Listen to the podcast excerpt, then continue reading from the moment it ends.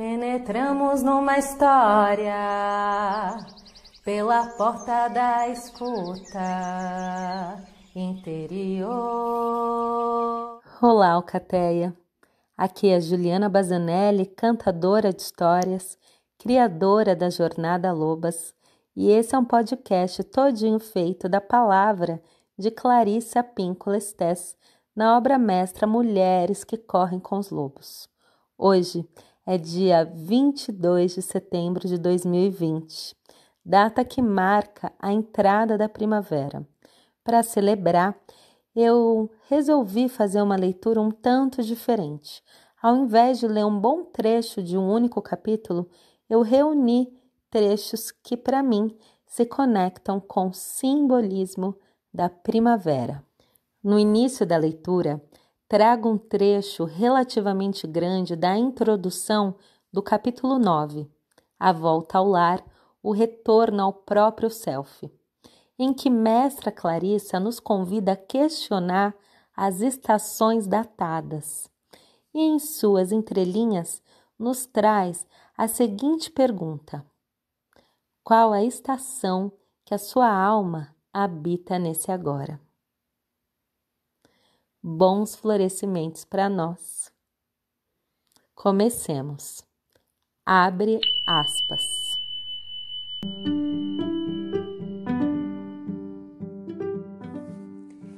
Existe o tempo dos homens e o tempo selvagem. Quando eu era criança, nas florestas do norte, antes de aprender as quatro estações do ano, eu imaginava que havia dezenas de estações o tempo das tempestades noturnas, o tempo de relâmpagos silenciosos no horizonte, o tempo de fogueiras nos bosques, o tempo de sangue na neve, o tempo das árvores de gelo, das árvores encurvadas, o das árvores chorando, o das árvores cintilantes, o das árvores empanadas, o das árvores ondulando apenas as folhas mais altas e o das árvores deixando cair seus frutos. Eu adorava as estações da neve de diamantes, da neve fumegante, da neve que chia e até mesmo da neve suja e da neve endurecida, pois essas últimas indicavam que estava chegando o tempo dos botões em flor no rio. Essas estações eram como visitantes sagrados e importantes, e cada uma mandava seus arautos cones de pinheiros abertos, cones fechados, cheiro de folhas apodrecendo, cheiro da chuva que vem, cabelos quebradiços, cabelos escorridos, cabelos volumosos, portas frouxas, portas justas, portas que não fecham de jeito nenhum, vidraças cobertas de fios de neve, vidraças cobertas de pétalas úmidas, cobertas de pólen amarelo, salpicadas de resina e a nossa própria pele também tem seus ciclos, ressecada, suarenta, empoeirada, queimada de sol, macia. A psique e a alma das mulheres também têm seus próprios ciclos e estações de atividade e de solidão, de correr e de ficar, de se envolver e de se manter distante, da procura e de descanso, de criar e de incubar, de participar do mundo e de voltar ao canto da alma. Enquanto somos crianças e meninas, a natureza instintiva percebe todas essas fases e ciclos. Ela paira bem perto de nós e nós estamos conscientes e ativas em períodos diversos, seguindo a nossa decisão. As crianças são a natureza selvagem e sem que recebam ordens para isso, elas se preparam para a chegada dessas estações, saudando-as, vivendo com elas e guardando desses tempos lembranças. A folha cor de carmim dentro do dicionário, as penas de pássaros, as bolas de neve no congelador, aquela vagem, varinha, osso ou pedra especial, a concha diferente, a fita do enterro do passarinho um diário de perfumes da época, o coração tranquilo, o sangue que se excita e todas as imagens nas suas mentes. Houve um tempo em que vivíamos em harmonia com esses ciclos e estações ano após ano, e eles viviam em nós. Eles nos acalmavam, faziam com que dançássemos, nos sacudiam, nos tranquilizavam, fazia com que aprendêssemos instintivamente. Eles faziam parte da pele da nossa alma, um pelo que envolve a nós e ao mundo natural e selvagem pelo menos até o momento em que nos diziam que, na verdade, havia apenas quatro estações no ano e que as próprias mulheres tinham apenas três estações: a infância, a idade adulta e a velhice. E supostamente isso era tudo. No entanto, não podemos nos permitir perambular como sonâmbulas envoltas por essa invenção frágil e desatenta, pois ela faz com que as mulheres se desviem dos seus ciclos naturais e profundos e, portanto, sofram de aridez, exaustão e nostalgia. É muito melhor que voltemos aos nossos próprios ciclos exclusivos e profundos, a todos eles, a qualquer um deles.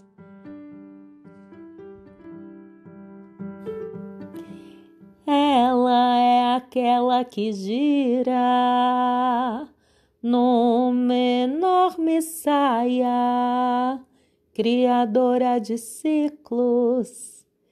Ela deixa pegadas onde quer que haja uma mulher que seja solo fértil. Com ela, suas vidas criativas florescem. Seus relacionamentos adquirem significado, profundidade e saúde. Seus ciclos de sexualidade, criatividade, trabalho e diversão são restabelecidos.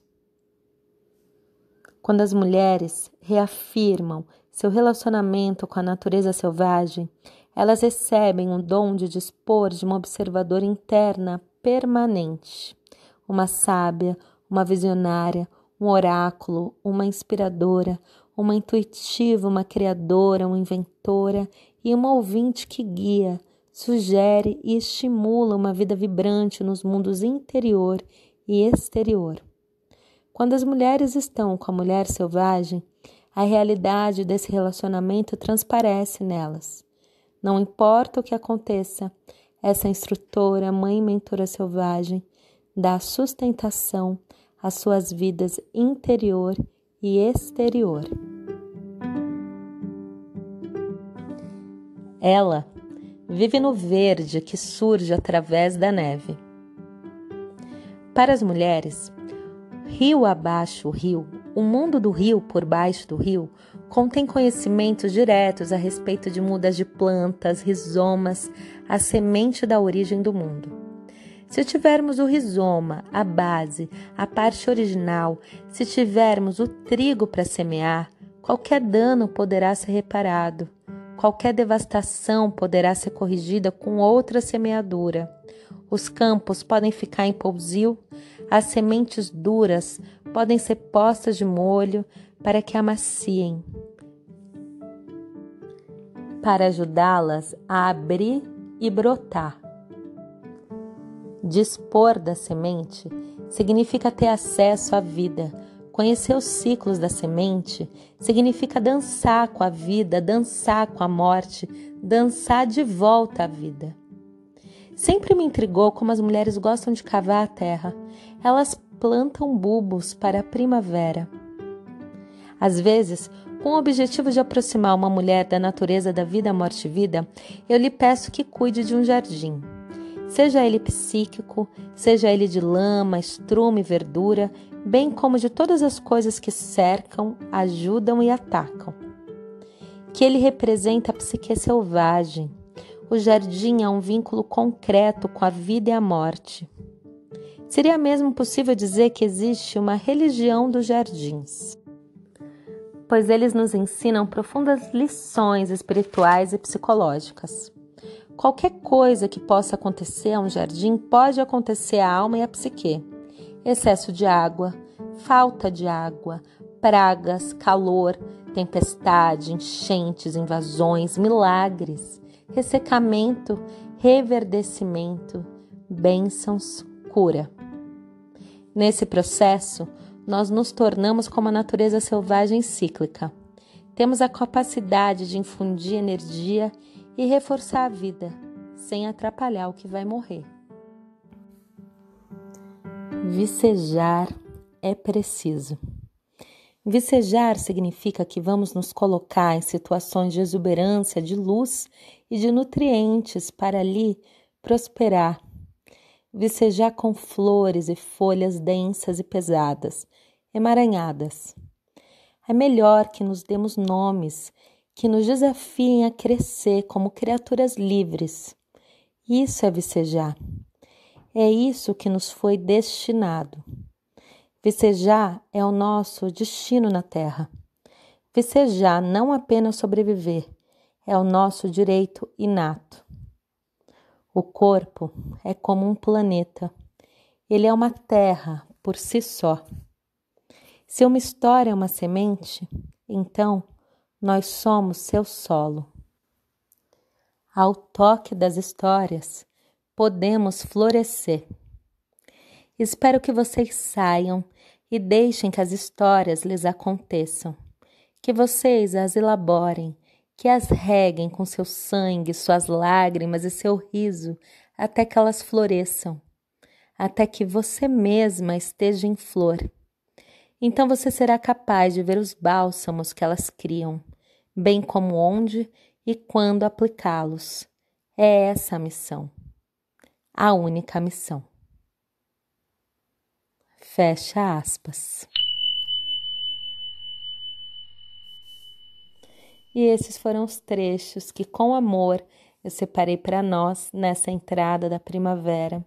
E não posso também deixar de dizer que está se iniciando uma nova jornada Lobas, o sustento da vida criativa, onde vamos mergulhar nas águas do rio abaixo rio e juntas florescermos.